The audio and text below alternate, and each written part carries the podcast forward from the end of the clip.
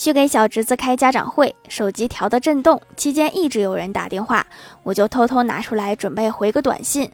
就在这时候老师敲了一下黑板吓得我立马把手机扔给了同桌同桌大哥也吓得一脸懵。